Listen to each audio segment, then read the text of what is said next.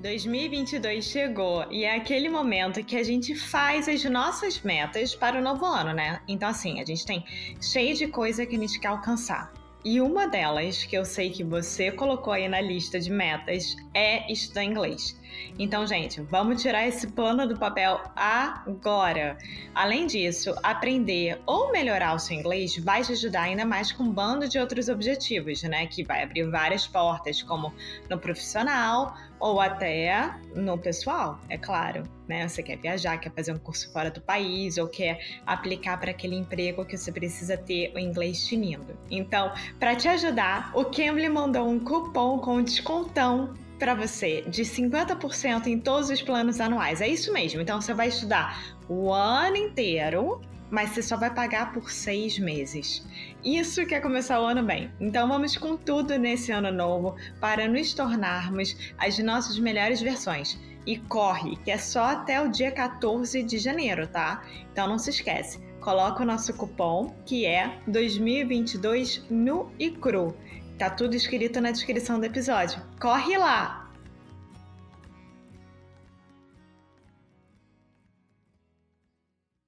Hey, Alexia. Hey, Foster. How are you today? I'm doing pretty well. Yeah, How about you? I am as well. Cool.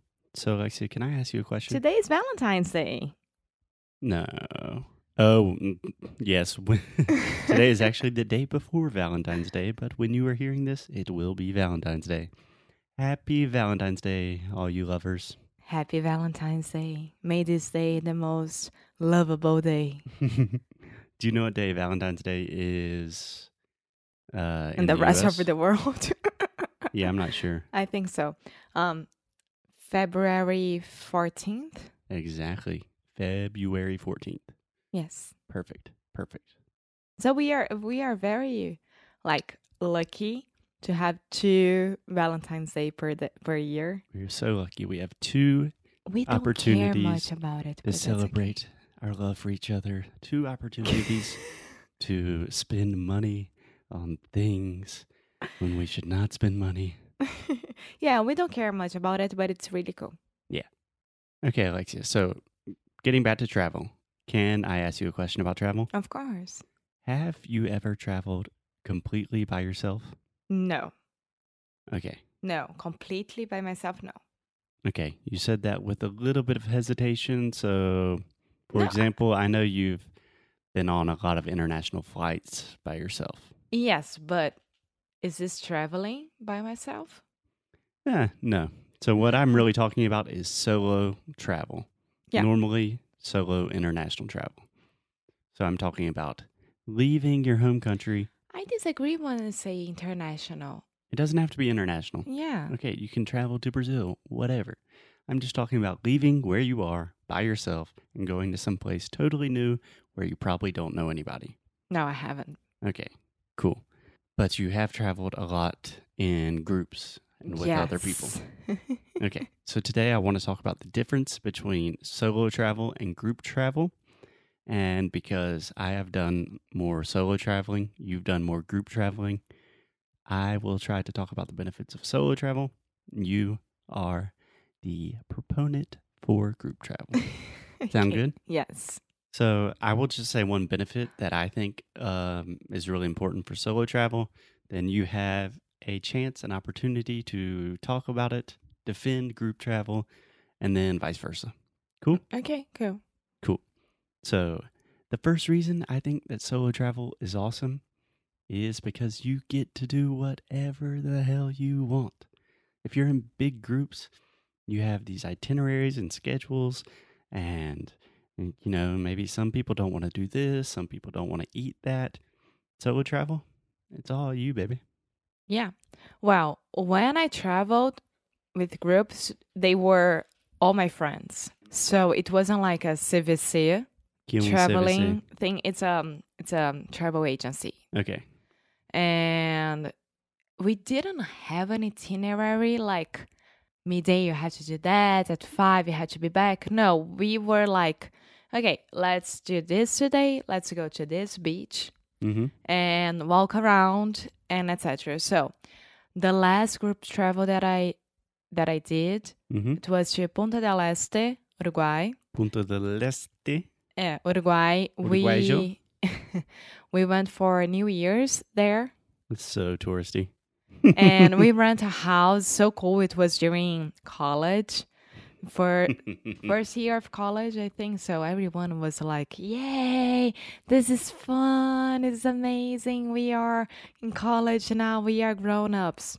I feel like like that that. is the equivalent of college students in the U.S. going to like Cancun for spring break or something. more or less like this. Yeah. And the house was a mess. Like I had to sleep on the sofa.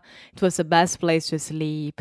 And every time that we go out, the group, like it was a boys group and a girls group, we how do I say that? We Divided, yeah, we divided, separated. yeah, separated to whatever we wanted to do. So a few times I it was only me and two other people, so it was okay.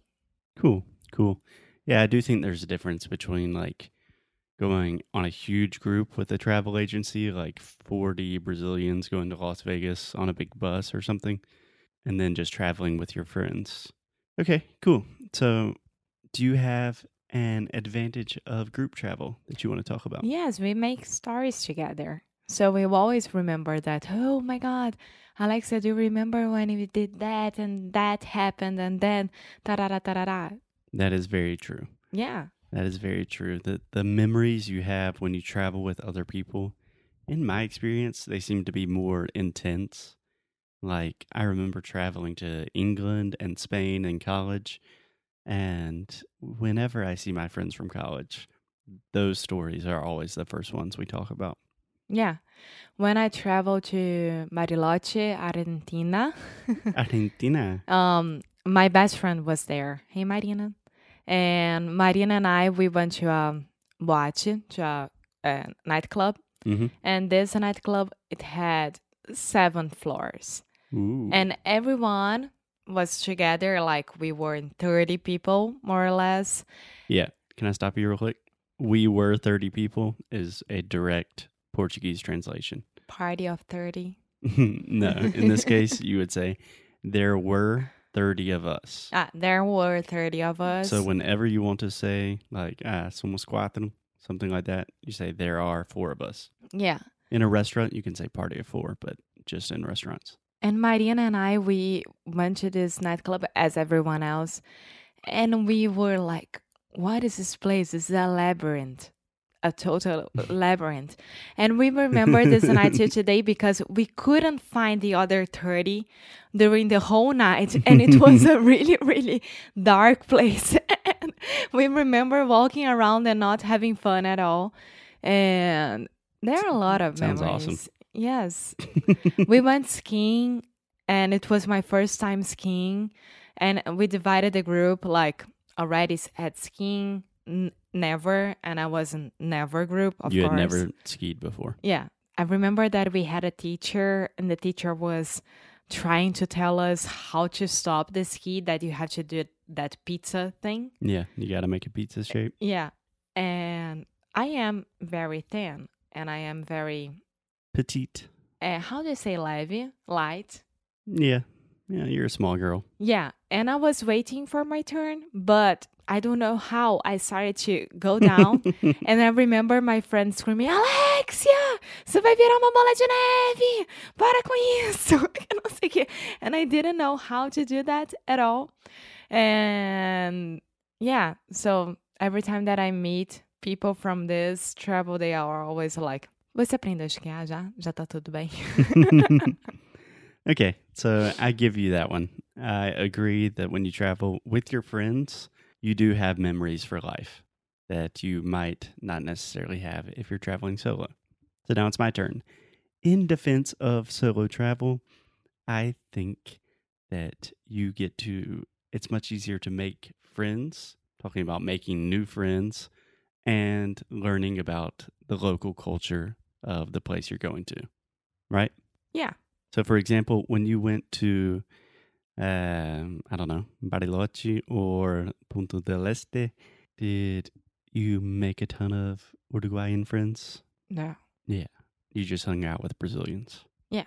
Yeah. And one of the most common things I see with my students is they go to do they study abroad, do an intercambio and exchange in the US, and they spend 90% of their time with other Brazilians.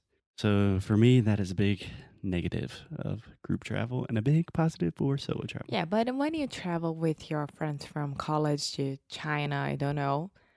Yeah. It was the same thing as me. Same. Same thing as me. Yeah. So the summer after my second year in university, I traveled to Thailand and China with a group of like 20 people, pretty much all my friends. And I did not learn anything about China and Thailand. It was awesome. It was crazy. We saw a lot of crazy stuff. But compared to the places that I've been to by myself, like Spain, Brazil, Guatemala, those places I know intimately. I made friends there. I know a lot about the culture. I'm still interested in the culture. And I didn't have that chance when I was in a big group. Yeah. I don't know. Maybe I would change that because I'm older and I want to know more about the place that I'm visiting if I ever have a group travel again. Mm-hmm. But I think it depends on the time of your life. Like we were pretty young when we traveled to these places. Yeah. And it was a group thing. So Yeah. It's horrible to say, but we didn't care much about the story. Yeah. I think that's important that you say it's horrible to say. Yeah. Because I think especially when you're young, if you have that experience of you don't only learn about the culture, but you also learn a lot about yourself. Because when you are with your friends or you are in your hometown, you kind of know how you act, like around everybody, you have your personality. But for some reason, if you are just in the middle of the US for the first time, you don't know anyone, your English is not that great, you have to decide what to do, who to see, what to eat. And you learn a lot about yourself. Yeah. So there's one more point that I want to make about travel, solo travel, and travel in general, and that is travel and language learning. But for that, we have to dedicate an entire episode because, you know, I love to talk about language and travel. we do that next time, maybe. Oh, yeah, next time. Yeah, we're going to record it in just a second, and you will hear it on Wednesday. Okay, bye, Alexia. Bye.